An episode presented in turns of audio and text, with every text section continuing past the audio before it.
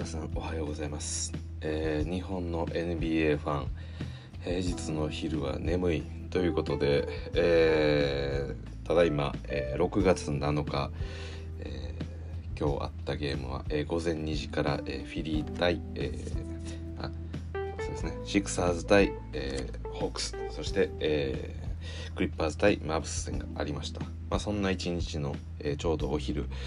えー午後12時半頃から今、えー収録しております、えー今回は、えー第16回ということでアトランタ・ホークス対、えーフィラデルフィア・シクサーズの、えーゲーム1カンファレンスセミファイナルについてのリアクションを行っていきたいと思います。はい、でこの番組は、えー私バスケ未経験そして NBA2 年目の初心者の私が NBA が面白くてたまらないので何かやってみようということで始めた番組です。内容的には、えーかなり間違いも多く偏見に多く満ちたそんな内容となってますので、えー聞いていただく方は、まあ、基本的には、えー YouTube だったり、えー各、えーリアクションプレビューの、えー大手メディアがやってるものを見ていただいた上で そしてそれでも時間がちょっと余るっていう方には、えこんな配信を聞いていただければなと。そういったところで、えーこの番組をやっております。さてさて、えそしてですねあの私今日初めてなんかこう深夜テンションで、えクリッパーズ対マブス戦のそのゲーム7を、えー謎に実況を取ってしまうという、えーついに変なことをし始めたんですけれども、えーかなりねあの 後半グダグダにはなりつつも、え一応役目を終えましたということでもし余裕があればそちらも聞いていただければなと思います。はいでは実際この本題に入っていきますと、えアトランタ・ホークス対フィラデルフィア・シクサーズ、え今日やはり注目だったのはエンビードが出るのかどうかということです。はい、ね私自身このプレビュー段階では、まあ、エンビード出ないんじゃない？なんて言いながらそして、えーまたもっと言ってしまうと あのトレードがねあのやっぱりこうファールだからこう多いプレイヤーなんでね、まあ、私そこまで好きで見てないですねみたいなこと、えー なんかそんなことも言ってた記憶もあるんですけれどもいやいやいやまさかそんなこと言ったはずないと言いたいぐらい、えートレイヤング素晴らしい出来でした。い、いやーこれはねあのーちょっとシクサーズえーやばいですよ。これはやばいですよ。はい。で細かいなんかこうスタッツ的なものまあいくつも言うんですけどまあホークス1個だけこう上げるとやっぱホークスもまたすごくあのベテランがうまく揃っていて、えーまあシーズンの開始前から今年は結構強いぞホークスなんて言われてたんですけれども、まあ、実際こういう、えー場面でしっかりとシュートを決められる選手がたくさんいるということで、えースリーポイントが42%入ってますそしてフリースローが95%とでリバウンドはもうちょっとあのシクサーズが多いんですけれども、まあ、そういったところで、えー非常にシュートタッチが良かったなというところです。そして、えーまあ、Q1 から42対27と、えー大差を作った、えーホークスなんですけれども、まあ、最後で逆に第4クォーター、えー41対29という形でシクサーズが、えー一気にリードも、えーまあ、取り直そうといった、まあ、そんなこともあったんですけれども終わってみれば120対124での、えー4点差で、えーホークスのリードそのまま勝利ということになりました。でねこれやっぱりあのーまあなんでしょうこれはねなんかそのなんて言うんでしょうこのタレントを揃えることでタレントっていうのはこのなんでしょうフィットを考えずにまああのタレントをしっかり揃えることで勝つことができるんじゃないかと思っていた、えーそんなシクサーズと、えーまあ、タレントというかもう個々の能力ですね。その能力の高い選手を揃えればある程度なんとかなるんじゃないかとそれをフィットすらも超えるんじゃないかとか、えーそんな風に思ってはあのいたようなそんなメンツのシクサーズに対して、えーホークスは、えーしっかりとこう仕事が果たせる人たちそしてフィットを考えたそんな、え選手が集まったホークスっていった、え印象でした。えーその勝敗っていうのがホークスに、えーついたということで、えー実際ですね、あのーまあ選手個人の、えー、名前の売れ方とかやっぱりこの派手さっていうのはシクサーズの方が圧倒的にある、まあ、そんなチームだったかとは思うんですけれども意外や意外。まあ意外ですね。まあこれは意外と言っていいと思います。えホークスが勝ちました。それもこれ最後4点リードみたいな形でホークス勝ってますけど、正直ね、これ、あの、終盤あたりもだいぶホークスがこう、勢いを持って、あの、最後ちょっといろいろとね、あの、ごちゃごちゃしながらここまでなんとか追いついたと思った、思うんですけれども、実際のところもうちょっと早い段階でゲームを諦めた人も多かったんじゃないかっていうぐらい、あの、ちょっと点差がついてしまったような、そんなシーンもあったていうぐらい、アトランタ・ホークス強いです。はい、でこのやっぱりまあ本当にこういろんな選手もうみんな素晴らしかったんですよねホークスは。えー、まあトレはもちろんですけどももうボグダン・ボグナドビッチがここぞとの他にバコボコこうねやっぱスリーを決めてくるとスリー多投してスリー決めてくるそしてジョン・コリンズもしっかり仕事果たすカペラも戦うそして、えー、今日はソロモンヒルも出ていたということであのー、まあねあとそうこのベンチメンバーでいうとガリナリがいたりですとかあとこのハーターハーター結構ねガッツ持ってやってましたよね。うん。でちょっとね途中あのー、でしょうかなり痛そうなねあの観客席というかあのゴー、え、リング裏のあの観客の膝に、えー、後頭部を思いっきりぶつけるっていうこともあったりとかしてちょっと心配そうなシーンがあったんですけどなんかこう大丈夫そうですなともガッツ持ってやってました。そして逆に、えー、シクサーズ、えー、スターターはエンビードベン・シモンズセスカリートバイアス・ハリスダニー・グリーンということで、えー、エンビード出てきました。そして38分出ました。まあエンビード自身はそれなりの活躍はしていたんですけれどもえー、そうですね。これはやはりあのー、うん。まあエンビード一人でどうにかなる問題ではなかったっていうことがもう非常によくわかるそんな、えー、試合だったと思います。そしてこの、えー、シクスえー、シクスじゃないですね。ホークス自体、まあ、この試合もね結構面白かったんでねこうスタッツいろいろ見たいの後々見たいんだと思うんですけどちょっと今ねあの適当なあの ちょっとツールで見てるのであのそこまで詳しい数字は見れないんですけれどもいやはやこれはまさにあのなかなかねエンビードがどれだけインサイドの発射になろうがやっぱり止められないものは止められないんだっていうことをなんかこう すごい勢いの中で我々に教えてくれたトレイヤングだったりがいたような気がしてます。はい、トレイヤングはねやっぱり最近のこのねまああのなんでしょうスコアリング能力が高いこのガードすばしっこいガードってみんなフローターバシバシ打ってくるんですよね。やっぱそのフローターはね枯れないんですよね。そのいかに素晴らしいセンターであったとしても。もしくはこのスリーポイント。なんでトレイヤングってフローターもめちゃくちゃ打つしスリーポイントめちゃくちゃ打つんで、まあ、エンビードがどれぐらいリモプロテクトしたところで、まあ、ほとんどこうエンビードのディフェンス力っていうのが無効化されてるような状況があるんですよね。うんということであのエンビード自体はすごく活躍はしたんですけれどもただあのチームを勝利に向かせられるかチームを引っ張れるのかっていうぐらいの影響力っていうのは正直この試合の中では、えー、なかったと言っていいと思います。まあ普通の選手ならあるんですけれどももうエンビードクラスの MVP クラス、まあ、そんな選手の中で言うと、えー、やっぱりこうチームを勝たせるっていう影響力はまだエンビードの中ではこうそこまで持ち得てないのかなと。これこれはねかなり辛いことを言ってます。まあエンビートってもっと褒められていいと思いますしあのそうなんですけどそうなんですけどやっぱりこれチーム負けちゃってるんであの例えばこれが、えー、4級のまあ試合やってみないと分かんないですけどやっぱ4級のヨキッチとかの、えーまあ、影響力、まあ、4級に限らず、ヨキッチはあのー、オフェンスの起点でもあるんで、かなりその影響力が大きく違いますけれども、まあ、そんなところもありつつといったところで、で、まあ、いくつかずっと面白いことばっかりなんですけども、ちょっと今日はあまり時間もないので、早口で収録していますが、えー、やはり、え、頑張ったのはセスカリーということで、エンビードがいなかった、この間の、えー、と、あれはセルティックス戦ですかいやセルツじゃない。えー、っとシックスウィザーズですね、えー、ウィザーズ戦でもやったように、えー、エンビード不在でもセスカリーが、え、ナンバーワンスコアリングスコアラーだったっていうのと同じように、え、今回もエンビードについて21点のスコアラーでした。で確率も非常に素晴らしいです。はい。で、え、トワイアス・ハリスがその後20点で、えー、最後ベン・シモンズが17点。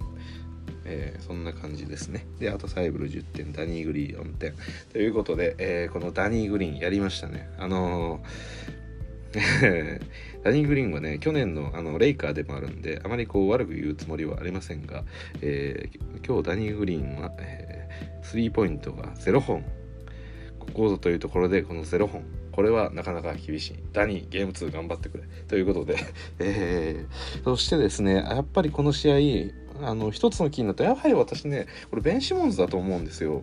あの、ベン・シモンズに対してのその、あの、なんでしょうね、あの、あ割とこう、懐疑的な姿勢を保ち続ける素人の私なんですけれども。あんまりこの良さが分かんないっていうようなことも、えー、このえー、っとですね。この1個目かな？第15回かな？第15回あたりで、えー、この試合のプレビューをした時にいやベンシモンズやっぱシュートうまい入らない人って結構どうなのっていうのを熱戦を見るたびにやっぱりその気持ちが強くなったみたいなことをまた言ったんですけれどもまた今日もベンシモロンがはかどりそうなそんな試合でした。っていうのもですねこれ私の完全な素人考えなんですけれどもなんかねやっぱりトレイヤングってもう本当にすごかった。ったんですねやっぱりそのクイックネスだったりですとかあのまあ今日もやってましたねファールで、えー、もらいながら、えー、あれ取られるとね正直結構止められないんで私個人的にはねやっぱり未だにあんまり取ってほしくないなとは思うんですけれどもこうドライブしながらカーンとぶつかって、えー、ファールをもらって、えそのままトレイ自体は、えまあ円を狙って普通に打ってくると。むしろねなんかこう体勢が整った状態で打ってくるんですよね。このファールを最初から自分からもらいに行ってるんであの通常このファールもらう時って相手からこうバシッとファールを食らって、えー、体勢が崩れた状態でショットを放つので、まあ、外れやすくなるっていうのが分かるんですがトレーの場合ね自分からトンと当たってから後ろにこうフェーダーのようにペヨンと飛んで、えー、ショットを放つみたいなことをやったりするのであのその時に関してはトレ自体はもう自分のリズムでも打っちゃってるんであの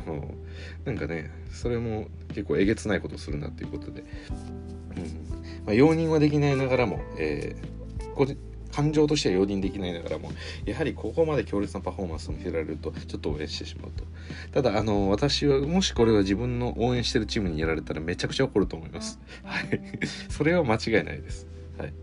で、えー、今日はですね、まあ、ボグダン・ボグダノビッチもそうですし、えー、ジョン・コリンスなり、ハーターなり、まあ、みんな素晴らしかったんですけれども、やっぱりこのトレーンを筆頭にすごいスピードが速いですよね。うん。これもな、なんでしょうね、こう、なかなか表すのが難しい。どういう指標で見ればいいんかわからないんですけれども、こう、一人当たりのこの、なんでしょう、機敏さこのバスケットのスピード感みたいなものがちょっと違いますよね。うん、とこのホークスっていうチームは。やはりこうスモールで、えー、やっている以上結構みんなこうスピーディーにあの動いてくれると。であの例えば、えーまあ、トレーが引きつけるような形にはなるのででこのチームの強いところはトレーングがすごいって言いながらトレーング以外の選手もバンバン割と決める時間帯があるんですよね。なので今回も、えー、ヤング35点で、えー、ボグダンが21点ジョン・コリンズも21点というところであの20点超えのプレーが3人もいるっていうようなことになっていたりとか、えー、まあ、そんな姿、まあ、すごく羨ましいななんて思いながら見ています。でこれ早いですよね本当に何何もかもがこう職人的に速いというか、まあ、ボールムーブ自体も速いですし、まあ、こうボール受けてからそのパス回すまでのまあ、パスのボールのスピードとかいうよりももうパンパンパンパンとこうボールが回っていってで最後のそのコーナー3もものすごい速く 速いんですよね。これはねシクサーズあの頑張ってたんですけどもちょっと抑えれないですね。で前から言ってるとシクサーズの、えー、自慢のガードたちが、えー、たくさんおりまして、えー、自慢のディフェンダーたちですね。でサイブルや、え、マクシーや、まあ、そんな選手も出てきたりもちろんベン・シモンズもいて、まあ、追っかけっこみたいな形でガンガンガンガン走っていって、えー、まあ、ダブルチームというかトラップというかそんな形で2人で1人を、えー、ま、ハーフコートライン超えたあたりからもうプレッシャーをかけていくっていうような、ま、そんなディフェンスも後半多く見られたんですけれどもそれをうまくさばいてそして、綺麗に、え、スリーを決めていくというこのホークスのあのもう本当にねこの名前の通りねもうボールヒュンヒュンヒュンヒュン飛んでるんですよ。で走って追いかけていってもヒュンヒュンヒュンヒュンまた飛んでいくんですよ。で、えー、そのボールムーブがしていく中で、えー、ホークス自体もう本当に鳥のようにね上空からこうフ飛んでる状態なんですよ。それがあのボールムーブしてる時は。でトレードもキャンキャンキャンキャンキャンキャンキャンとかこうあの鋭いあのドリブルをカンカンカンカンしてでもみんなもうてんやわんやになってる時もう捉えきれないんですよね。そこからボールがまた逃げて逃げて逃げて逃げてっていったと思ったらこのワイドオープンのコーナー3とかがドサンと刺さってくると。これはねまさにあの上空でこの獲物を狙いながら旋回しているこのホークが、えー、見つけた何でしょうね。小動物みたいなものにめがけてぐーっとすごいスピードで落下してきてそのもうえー、小動物の首あたりに鍵爪をザクッと刺すようなそんなプレーだったなという、まあ、言ってしまうような、まあ、素晴らしい勢いがありましたこのアトランタ・ホークス。そして逆に、え、セブンティーンシクサーズはなんとかそれを追いかけ回そう回そうと地上で走り回ってはいたんですけれどもあのなかなかね、えー、うまくいかなかったいうところになります。で先ほどこのスピーディーな、えー、ホークスのオフェンスっていうのが特に終盤あたりこう極まってきたところがあってでその時に、えー、逆にこのシクサーズ自体はこう点差を開けられていたのでもっともっとオフェンスのペースを上げていこうっていうような、まあ、そんな動き方をしてたんですけれどもやっぱりそこで気になったのが私ベン・シモンズなんですよ。これねあの全部ベン・シモンズ一度経由していくんですよね。あのまあ例えば、え、ホークスがそういったスリーポイントをバーンと決めたと。すごいすごいボールもすごい刺さったダーンと決まってじゃあオフェンスじゃあこっから攻めるぞっていうそこだっていう時の、えー、ベン・シモンズが、えー、ベン・シモンズじゃないですよね、まあ、誰かボールを入れてそれをベン・シモンズに渡してでベン・シモンズからえ誰かに対してロングパスだったり、えー、まあ、一気に、え、全員でこう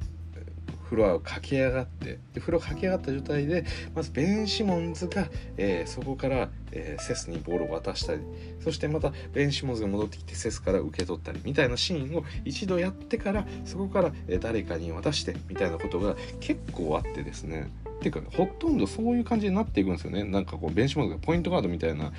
ことをやるせいで。まあ、まあこれ私もあのベンシンベンシモンズ自体はねあの何でしょうプレイヤーとしてはこのディフェンダーとしてすごく素晴らしいじゃないですか。まあ、ディフェンダーとしてもいろいろ言いはしたんですけどただあの実際このここぞというところでクラッチディフェンスをやるような役割をこう与えてあげた場合すごく活躍するんじゃないかなと思ってそういうベンジモンズが私は結構見たいんですけどこのポイントガードみたいな立場に立って最初にボールを受け取ると明らかにこうオフェンスの選択が最初の時点で狭いですよね。この普通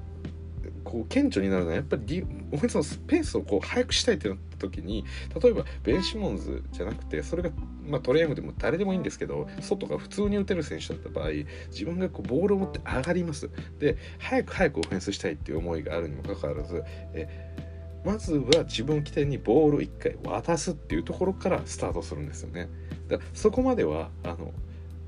オフェンス気が一切ないんですよね。まずはボール持って上に押し上げておく。押し上げてきはい、押し上げてきました。ハーフコート超えました。で、ここからベンチも持つじゃあここからオフェンス作りますっていう感じで始まるんですよ。だからね、なんかどんだけ早くしようと思っても、ホークスの今日つききれないみたいなところがワンテンポあるんですよね。相手をちょっと休ませてしまう。例えばこれが、えー、まあ、相手側のそのトレイヤングだったりした場合トレイヤングがバーッと押し込んでくると。でディフェンスも一気に、えー、やばいやばい戻れ戻れ戻れと下がってると。でそれで例えばコーナーから走り込んでるプレイヤーたちがいるとホークス側にも。でそうなった場合ってあのそのコーナーに走り込んでるプレイヤーにも、えー、ディフェンダーとしては注意を向けますしでもちろんあのまずこのボールをハンドルしてる選手を、えー、ドライブコースを消すってことを、まあ、一番最初にやってると思うんですけれども。でその後ですねコーナーちょっとケアしたその瞬間余裕が生まれればその場でトレイが打ってしまえばそれが一番速いオフェンスになるじゃないですか。ただベン・シモンズの場合はガーッとボールを持って上がってきてでもちろんベン・シモンズのコースをドライブコースを一番最初に潰します。そしてコーナーに誰かえフィリーが走り込んできてるならそこにコーダーに目を向けます。でその時のちょっとした、え一瞬の注意をっていうのを、えー、ベン・シモンズはそこで一気にスリーを打ったりですとかあのそういうプルアップでショットを打つことができないので必ずそこからそっちにパスをするかもしくは、えー、もう一人上がってくるやつを待ってパスをするのかっていうまあ、そこからドライブしようと思ってもやっぱりベン・シモンズなのであのドライブコースは消した後そこまであの距離をこうベンシモンズに対して詰めてるわけじゃないのでそこでベンシモンズがドライブをすればもちろんあのディフェンダーも、えー、体を張って止めてくるっていうようなことにはなるんでそれがね早くやろうと思えばオフェンスを早く早く得点が足りないからやろうやろうと思えば思うほどそのベン・シモンズで1回経由することによって全部のオフェンスこのトランディションだったものがこうアーリーオフェンスというかなんかこう1個遅れてしまったり、えー、そんな形になんかなってしまうっていうのがものすごく私は気になったんですよね。まあ素人考えなんで、まあ、間違ってるんでしょうけど、うん、そこの時点でこうオプションが1個潰れてるというか、うん、だから絶対に打てない人は多分オフェンスの中起点をやらない方が私いいと思うんですよ。まあなんでしょうこのパスってあのこれも素人考えですよ。私パスって基本的にやんない方がいいと思ってるんですよ。できれば。原理的にはあのやっぱりパスすることによってターンオーバーも生まれやすくなりますのであのなんでしょうね。本人が打って入るのであればそれが一番いいと。ボールを持ってる人間が、えー、まず一番、えー、力を持っていて。であのまあディフェンダーにこう来たとしても決めれるのであれば本人が打つのがやっぱ一番いいと思ってるんですよね。でそれがましてあの、まあ、トレイのような、えー、エーススコアラーが、えー、ポイントガードにいるっていうようなそういったことであれば自分がボールを持ってオフェンスを鍛え始める時一番最初に自分が、えー、チャレンジもできるっていうことで、まあ、それってあのこう結構効率的だなというふうに感じるんですね。もちろんやっぱりその負荷自体はかかるんですけれどもただやっぱりこの早く早くっていうふうな、えー、思いがあるオフェンス？そんな時にはかなりこうスピードを上げてくれる？もっともっとリズムを上げられるような、まあ、そういう、えー、ものかなと思ってます。なんで最近このドンチッチだったりです、まあ、レブロンとかも昔からそうですし、まあえーまあ、ミスタートリプルダブル、えー、ウエストブルックなんかも、えー、まあこうね、えー、自分でリバウンド取ってそのまま駆け上がってとかまあ、それって分かるんですよね結局自分自身が一番強いですし自分がそのボールをさばけるっていうことがあるからそれも一つこのオフェンスの駆け引きができるっていうところもあって、まあ、効率よくやりたければその時には自分でいけばいいスピーディーに2点が取りたければそうやればいいっていう判断ができてその得点すぐ移せるっていうのもあるんで。それに対してねこのベン・シモンズどうなのっていうところはものすごく思った、えー、そんな、えー、ゲームシリーズでした。そして、えー、まあ、ベン・シモンズへの懐疑的な意見を言ったところでまあとは言いながらもやっぱり今回はですねちょっとアトランタのスリーポイントが強烈すぎたっていうところももちろんあります。はい。このねあれはねシクサーズディフェンスはねまあいろいろガンガンガンガンこうブブンブンすごいスピードで揺さぶられましたけどえー、まあ、みんな頑張ったと思いますし、えー、そこまでこう何て言うんでしょうシュートコンテストまで行くまでやっぱりみんなこうシクサーズのエリートディフェンダーたちはすごく足が速いのであのそんな余裕もなくプレッシャーも強く与え与えれてるはずなんですけどやっぱりねその辺りはボグダン・ボグダノビッチが決めてきました。そして第4クォーターの最終盤の辺りでもう一気にこうフィリーがねあの追い上げた展開もあったんですがそこでボグダンがね 強烈なクラッチタフ3を決めましてもうそのままボグダンシーというあの、まあ、そういったモーションをしましてあのこのフィラデルフィアの観客全員を黙らせてしまったといった ま、そういう恐ろしいプレーもありました。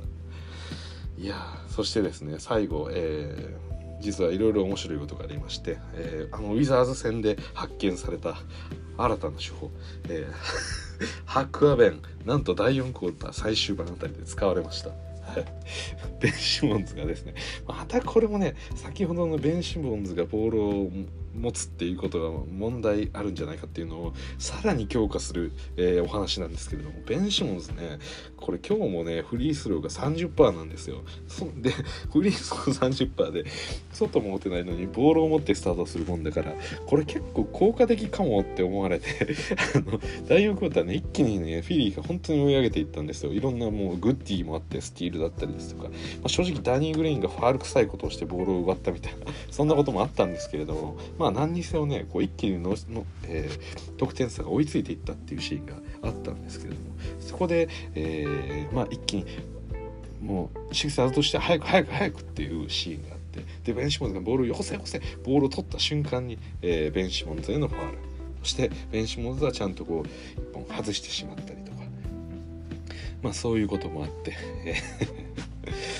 いやそうですね。まあ今日はねそのハッカーペン自体はねそこまでこうものすごく効果的に効いたかといったらそうではなかったとは思いたいんですけれどもただですねやっぱりあの何でしょうねこの今日本当にフィリーは最後押せ押せだったんですよ。でこれ勢いに乗ってそのまま勝ちもあるかなっていう雰囲気もあったんですが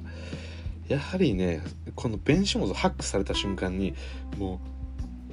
このチームがものすごく士気が悪くなるんですよね。またこいつかよっていうあのまたこいつかよって思ってるのは私ですけど あの多分なんでしょうね。それでよしよしよしよしやってやってここは確実に2点取るぞ。これは攻め時だとかってもっともっとやってくれっていう思ふうに思ったシクサーズのプレイヤーもファンも多分いないと思うんですよ。やっべシモンズ疲れたっていう。そのやっべシモンズ疲れたっていうのをそろそろもうフィリーはなんかうんちょっとそれは受け入れないとダメなんじゃないかなと思います。まあ、ベンシモンズね確か結構な金額払ってますよね30ミリオン近いようなもうなんかなので今更こう切るなんてこともちろんできないんですけどただねこの第4クォーター中心に据えてそこでハックされた時のそのチームの勢いの死に方っていうのがちょっとえげつないものがあるんでこれはねやっぱり第4クォーターちょっとシモンズうん。考えなきゃいけないですよね。うん。やはりねあのー、まあなんでしょう、うん、このまあブルックリンもそうでしたし、えーまあ、ブルックリンの前からも、まあ、カワイがすごい選手だといういうふうに、まあ、見えた、まあ、MJ でもジョーダン、え、MJ もジョーダンも一緒 MJ でもコービーでもいいですけどやっぱりねミッドレンジのジャンパーっていうのはクラッチで有効だっていうのは私はそれはそうだなと思うんですよ。あの何て言うんでしょうこういまあそれって別にミッドレンジに限らなくてもいいんですけれども要はあの自分で、えー、1対1でギャップを作って距離関係なく、えー、シュートを打てて決めれる人っていうことですそれ別にスリーポイントラインから入るならばそれでも全然いいと思ってます要はあのその人自身が、え、距離関係なく、えそこから決められるっていうことがディフェンスにとって脅威なわけであって、え、それができないベンシモンっていうのはかなりねこの第4クォーター相手にとって守りやすくしてしまうんじゃないかなっていう気がします。ただもちろんそのディフェンス的な優位性はあるので、えー、それを第4クォーターのクラッチの場面で持ってきたいっていうこともわかるんです。うん、わかるんですけどね、これ、どうなんでしょうね。難しいような気もします。例えばそのエンビード自体は、えー、すごいあのシューターとしての精度も非常に高いプレイヤーではあるんですけれどもただねあのエンビード自体がセンターにしては速いっていうところなんでまあ何でしょう。守られ方によってはそのエンビード自身がマークマンを振り切ってボールをもらいに行くってことができないシチュエーションって絶対あると思うんですよ。だからあのまあ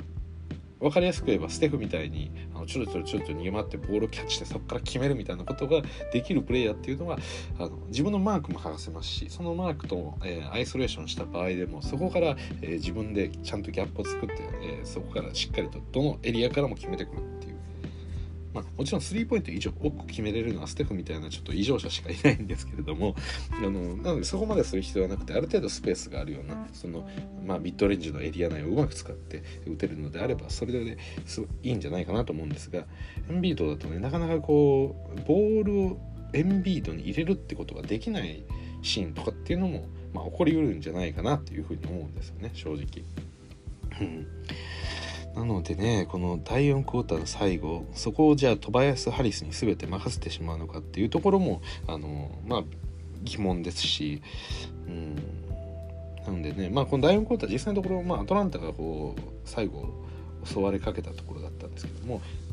こうずっとピュンピュンと飛んでね上空からこう たまに顔を出した小動物を狩るっていうことをずっとやり続けてきたんですけれどもようやく小動物を狩った瞬間にねなんかこう紐みたいなものに足を引っ掛けてしまう。そしてゴロゴロっと地面に転がって落ちたそのホークめがけて、えー、多数のこの、え蛇のようにシクサーズがシュシュシュと出てきて絡みつきまくってもう本当にあの第4クォーターのねシクサーズのディフェンダー陣の努力をしてあのもう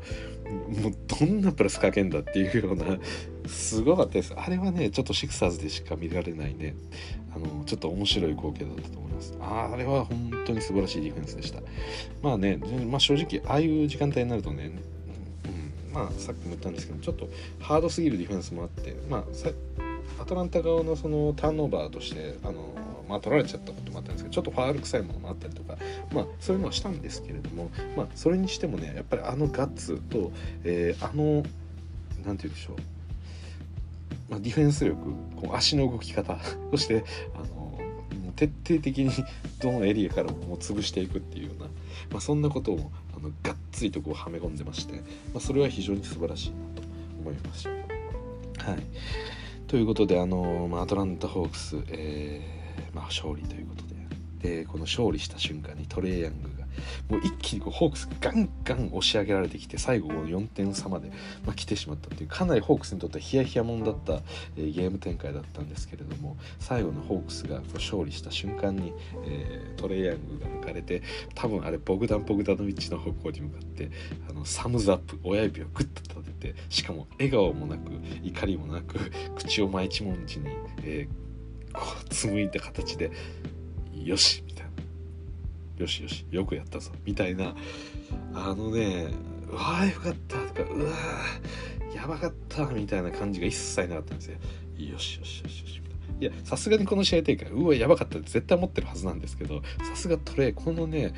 プレーオフに入ってこのパフォーマンス力あくまでその演出力みたいなものがすごく向上してて俺は全然ビビってたぞ。よし。ボギーよくやった。みたいなそんな風な、えー、まあ何か新しい地位を手に入れたあのホークス非常に良かったです僕あの私もこう見ていてねついついあの トレーに向けてサムズアップしてしまったぐらいよくやったホークスって何かこう思わされてしまった部分もあってちょっと悔しかったんですけれども、まあ、そういった形で、えー、ホークスの勝利となりました。となるとゲーム2どうしてくるのかっていうところが非常に問題なんですけれどもやはりね、あのー、このホークスのボールムーブだったりそしてトレイヤングどうやって止めるのかっていうところをちょっと考えないといけないですよね。で、えー、まああそうだワンプレーだけ言っておこうあのジョン・コリンズがね、えー、あれは何だ本当にこう終盤大カオスが巻き起こってる時に、えー、まあフィリー自体はすごいあのボールインの段階からあの、まあ、フロントコートまでこう出ばバックバックコートの方まで出張ってもフルコートプレッシャーみたいなものを、えー、かけ始めたんですね。で、まあ、近場にいる、まあ、プレイヤーに対してこうダブルチームをガンガンガンガンかけたりしていたので、えー、こうロングボールが、えー、ジュン・コリンズに対してこう通りましたと。あ違うか。あれはスティールか。スティールかなんかした後に、えー、長いボールを出してそれをジョン・コリーズが、えー、取ろうかというところででエンビードですかね。エンビードか誰かがショットブロックに、えー、飛び込んだんですけれどもそれを円盤をもらいながら強烈なダンクを決めたジョン・コリーズ。これはね最後もう激アツジョン・コリダンクが出ましたね。これはねもうやはりその最終盤記憶に残っているのはボグダン・ボグダノビッチの超タフスリーと、えー、激アツジョン・コリダンク。そしてトレイヤングによるお前らよくやったっていう最後のサムズアップで締めるっていうか。これちょっとなんかねこのアトランタ最近だからこの終わり方こう演出的でちょっと面白いんですよねこれ。はい、まあそまあ、それをちょっとどうしても激アツジョンコリダンクは言っておきたかったので。あジョンコリ激アツジョンコリダンク N1 ですからねそれ。一応ファールをそのダンクに対してもらってるのでそこで3点プレーをつなげたっていうのも、えー、ジョコリ偉いなといったところも褒めておきたかったのでまあ言いました。ま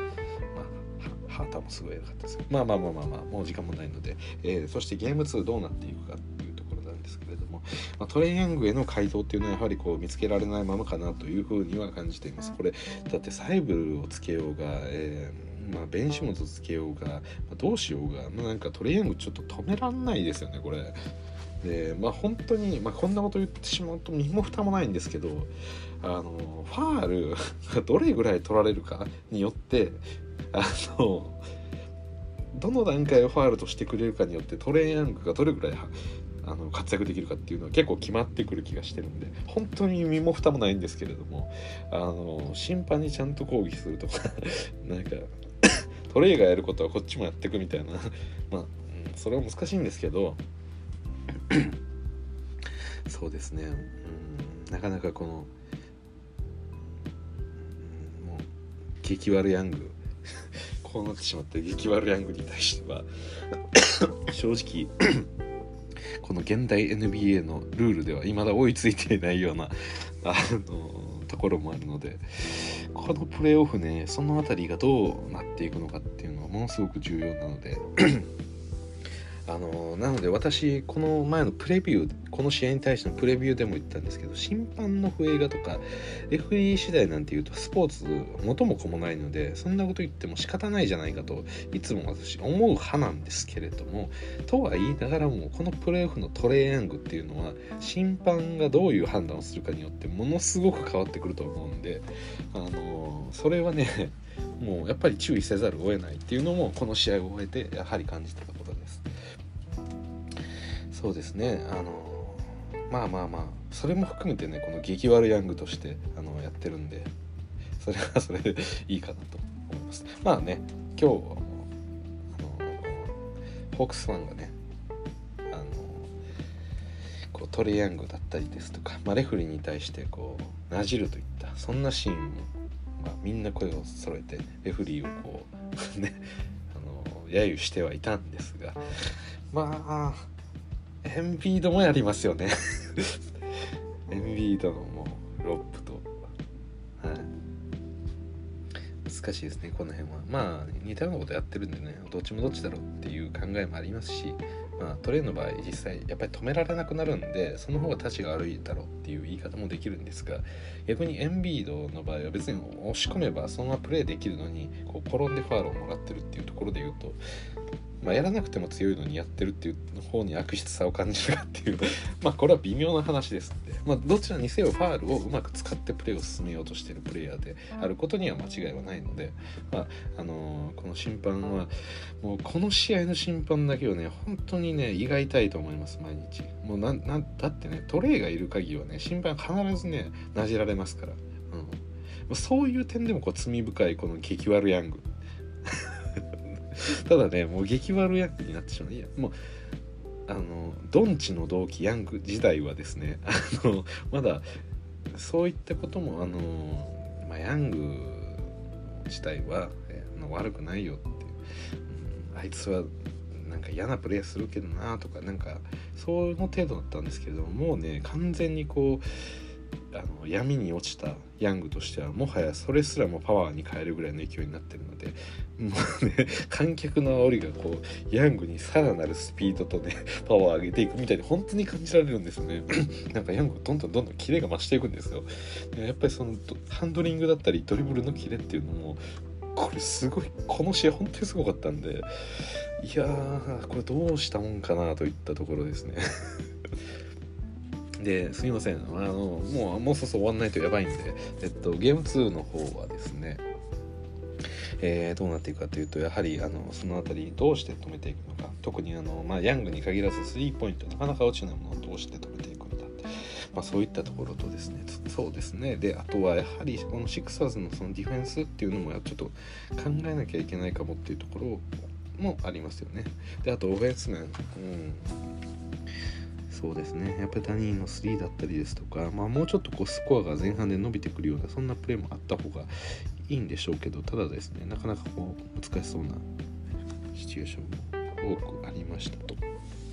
えー、っとそうですね。であと第4クォーター最後の締め方っていうのは両チームともに考えた方がいいですよね。多分ここが一番重要な気もするんですけど、えー、まあ、フィリーに関してはあの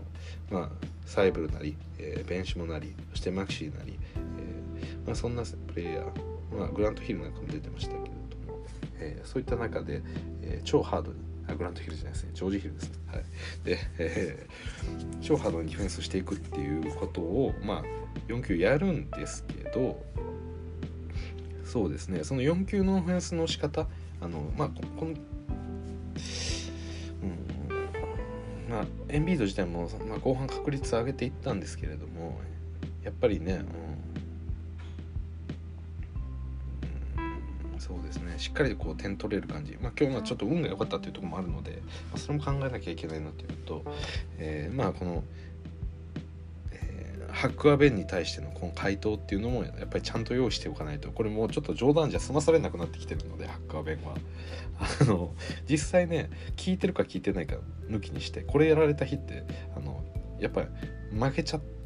てたりするんで、うん、なんでこれはやっぱ考えなきゃいけないんですよね。でホークスは逆にあのこの4球になった時にある程度もうタイムアウトもないとかタイムアウト取る時間ない中でもあのこのフィリーのフルコートのプレスに対してはやっぱり明確な回答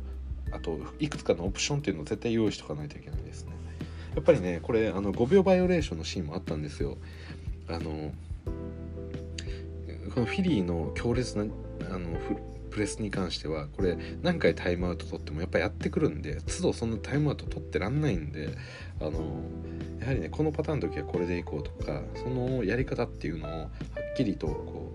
うまあ複数のオプションを用意しつつやっぱりやった方がいいと思うんですよね。うんまあ、別にね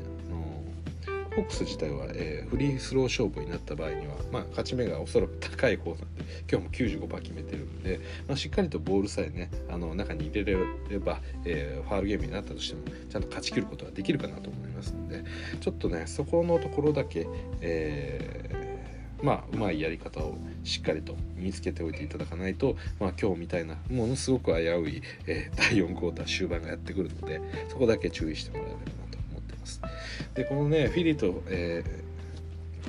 ー、シクサーズと、えー、ホークスゲーム1だったんですけれどもまあねこれうん一つ予想外の結果ではあったと思いますしただ私個人としてはねあの昔からこの 昔からといってもまあ2年前からなんですけれどもこのエンビード・ベンシモンズ体制っていうのに、ちょっと懐疑的なところがあってまあ正確に言うとベンシモンズですね。はい。であのなかなかねなんかこうはまりきらないっていう感じがあるんです。もう強いんですけど何かが変な気が違和感が感じるんですよそれがベンシモズっていう特殊なプレイヤーだから、えー、違和感を感じたりするのかっていうことであればそれで別に全然問題ないんですけどやっぱりね先ほど言ったようなあの速いプレーをする時ちょっと邪魔になるだったりですとかでよくなんかこうスペーシングの問題とかもやっぱり言うと思うんですよ。まあベンシモンズがインサイドのプレイヤーですしでジョエル・エンビード自体も強力なインサイドのプレイヤーになるので、まあ、そこは混み合うんじゃないかみたいなことも言われるんですがなんか私にとってはねあのそれもダメなんですけどそれ以上にエンビードが外から打とうとするなんか理由を与えてしまうところもあんまり良くないなと思ってるんですよね。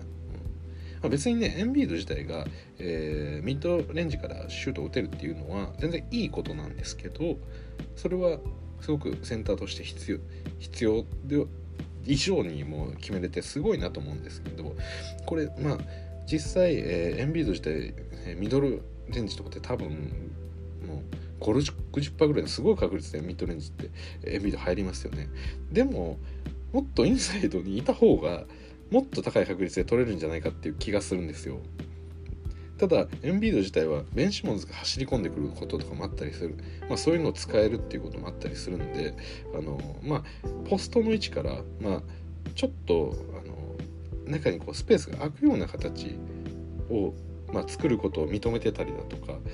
なんかねあのシモンズが中からしか打てないせいでエンビードのその強さがちょっと弱まってるんじゃないかなっていう気さえするんですよね。うん。まあ、シューティングはすごくうまいセンターなんで外から打てるのはいいんですけど別にもっと中でもいいじゃんってもっとエンビードの体格があるなら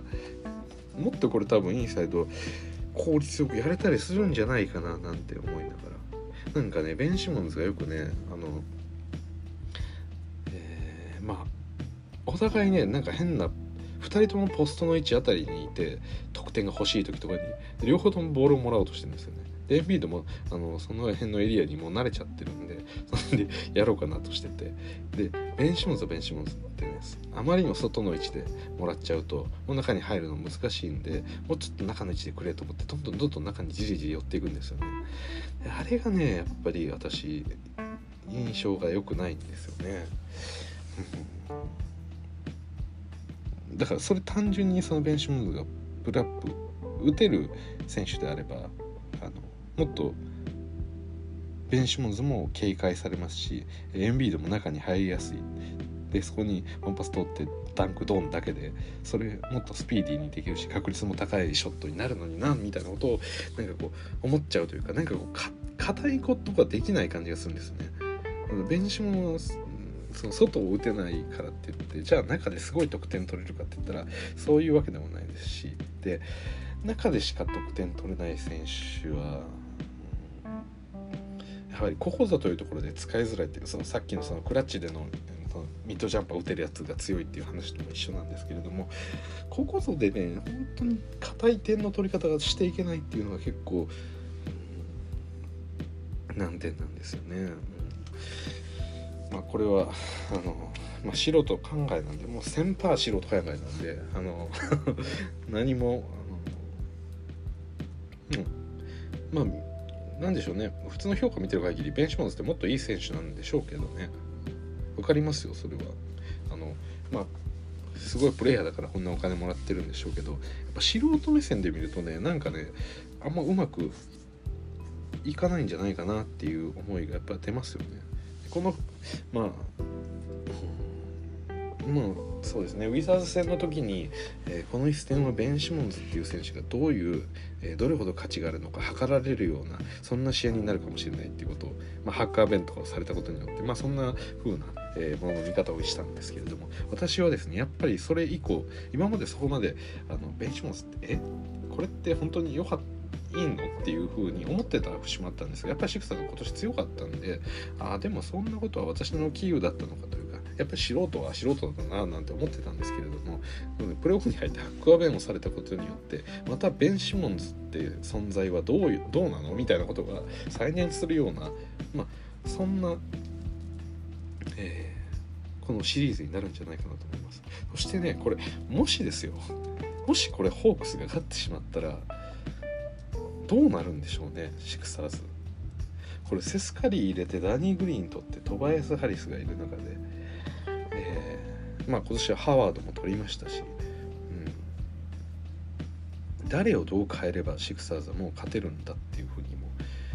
割となってきくるんじゃないかなっていうふうに思います。ディフェンスもねすごいできるプレイヤーも揃えてで外から、え、シュートが入るセスカリーのようなプレイヤーも、え、揃えましたと。で割と何でもできるトバイ・ハリスみたいなそのつなぎ役みたいな選手もいてエンビードも割と幅広くできるプレイヤーで。逆にねこのベンうん。すいません。あのベンシモンズファンの方がいたらちょっとあんまり心地よくはないとは思うんですけれども。やはりねまああとはファンも多いプレイヤーなんでしょうけど、うん、どうなんでしょう。ねか。一からこう守れること、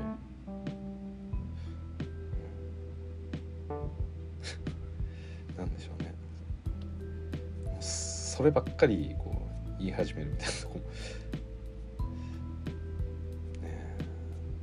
難しいですね。まあシモンズねこれだからこれでね本当にシュート入り出したら結構えげつない選手になると思うんですよ。だからできればシモンズがあのツーポイントを打てるようになればそれが一番ねいいんですよ。だこれやっぱりじゃあこれ誰に変えるの？みたいな話になってきた時にそのサラリー的な問題だったりですとかでまたこのえー、シクサーズっていうチームのディフェンス力が落ちるっていうことも考えたらやっぱりベンシモンズにやってほしいんですよ。それがねなんかこう悩ましさでもあるというか、うん、ただねシュート今季のそのヤニスもそうですけどなかなかねシュートはもともとダメだった選手っていうのはそめちゃくちゃ上がってきて安定的に入る選手になるかというと、うん、そんなにこう期待できないというか。でまた本人もねこのベンシモンズってスリー打たないじゃないですか。まあ、チームのために打たないのは当然なんですけど、えー、ヤニスとかはまだそのエース権限によって割と打つじゃないですか。だからねこの相手を何でしょうヤニスに打たせたところでこうチームとしてのそのミルウォーキーとしての失敗感がそんなに出ないというか、まあ、もちろんそのヤニスを、えー、しっかりとドライブコースを消すことによってそしてヤニスに対してある程度距離を与えることでヤニス自身に打たせてでそれが入ろうが入らないがあのそれがヤニスの特性ですし、まあ、入らなかったからって言ってあのジュルー・ホリデーや、えー、ミドルトンがこのバックスっていうチーム自体の士気が下がる問題ではないというふうに私はもう今や見てるんですよね。まあそれも含めてヤニスだという。ただこのねベン・シモンズはねなんかそこをごまかしごまかしやっぱり言い方するせいでこのハックアベンをやられた時の落ち込み具合だとかっていうものがなんかこうチームにかなり悪い影響もあったりするんでなんかそれならそうとね逆にこうポジションを変えたりしてみるとか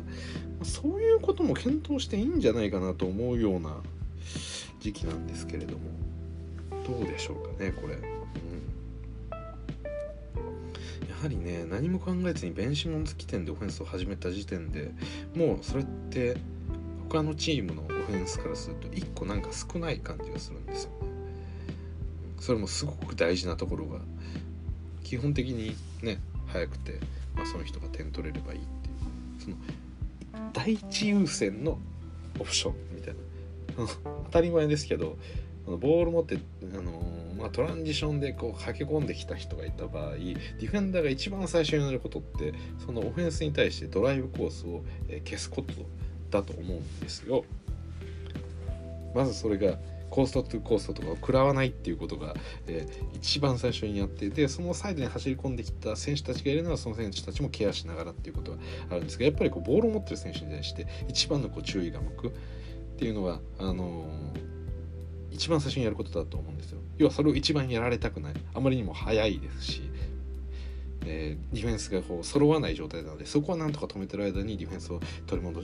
しっかりと自分たちを取り戻したいっていう風にあに頑張って組み立てていく中でそのファーストオプションの部分ができる弱いっていうのがなんかすごく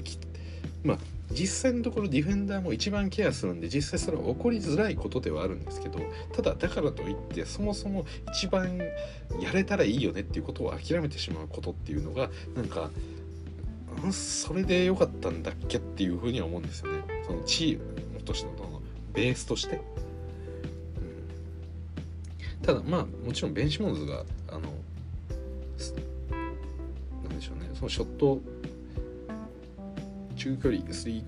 3 3の距離とかから打てないからって言って、まあ、必ずしもそのトランジションはできないわけではないんですがやっぱりその急にこうパンチストップみたいな形で止まってそこからプロップを決めたりスリーを打ったりできる選手がいればやっぱりドライブで、一気に抜き去ってコーストコースでのレイアップとかそんなこともしやすくはなると思うんでなんでそこのなんでしょうね突破力みたいなものはやっぱ捨ててはいけない気がするんですよね。これ、まあ、別に時間がある時にはそういう選択もできますけどこういう、まあ、駆け上がらなきゃいけない特にプレーオフとかで、ね、どうしても勝たなきゃいけない試合であの自分たちがやりたいこと以上に得点が求められるシーンって、まあ、その流れ上の問題だったりとかあの実際にまあ最後時間が足りないとかそんな時だったら必ず必要だと思うんですけどそこって要はあの崩してでも何としても点を取りたいっていうことは逆に言うとものすごく重要なタイミングじゃないですか。どうしても得点を取りたい。そのタイミングで、えー、その無駄なことが生じてしまう。その瞬間にベンチモード仕事がなくなってしまうっていうようなよあのことがあの起こりうるっていうのがなんかだだから私が言いたいのはそういうことで一番大事なところでやるべき一番重視すべきことをまずないがしろにしてスタートしてるような気がしてならないっていうことです。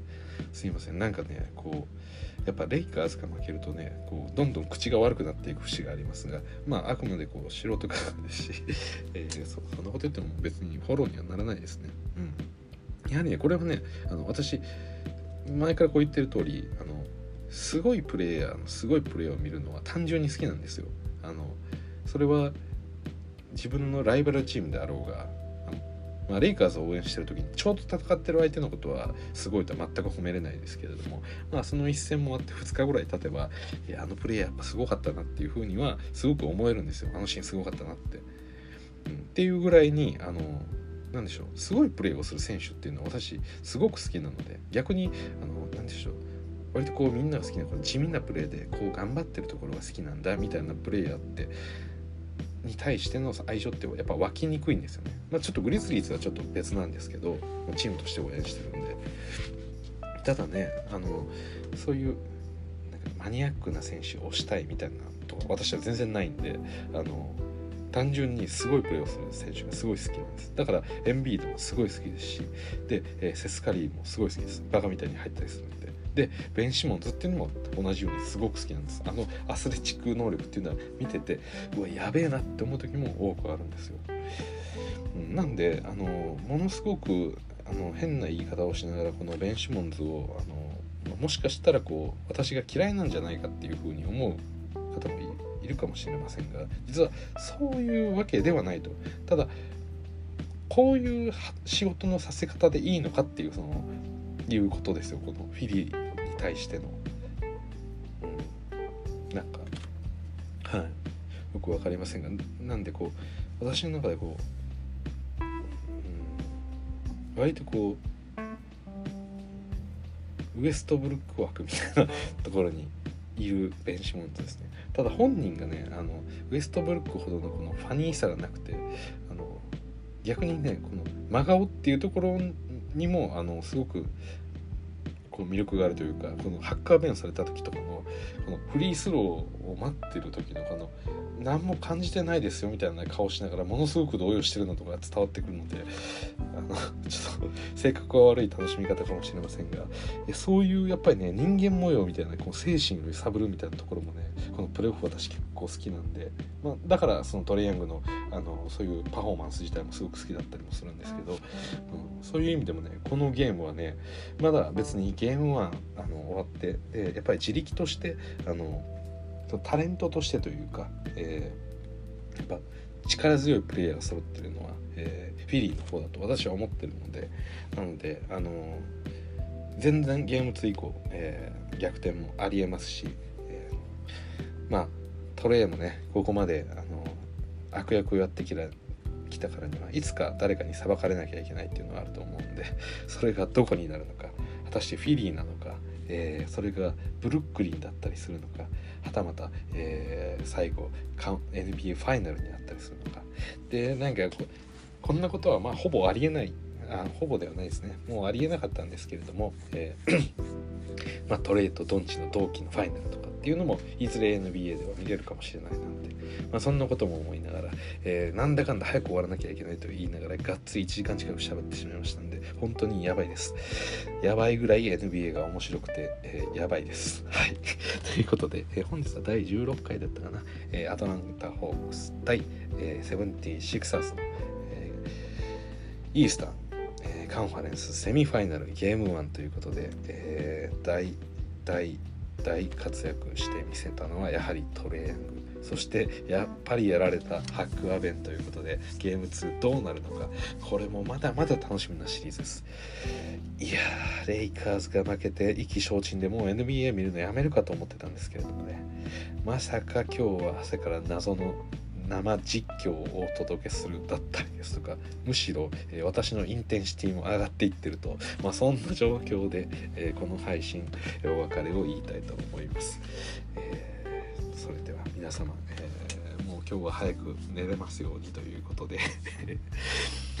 また次回お会いいたしましょうそれじゃあまた。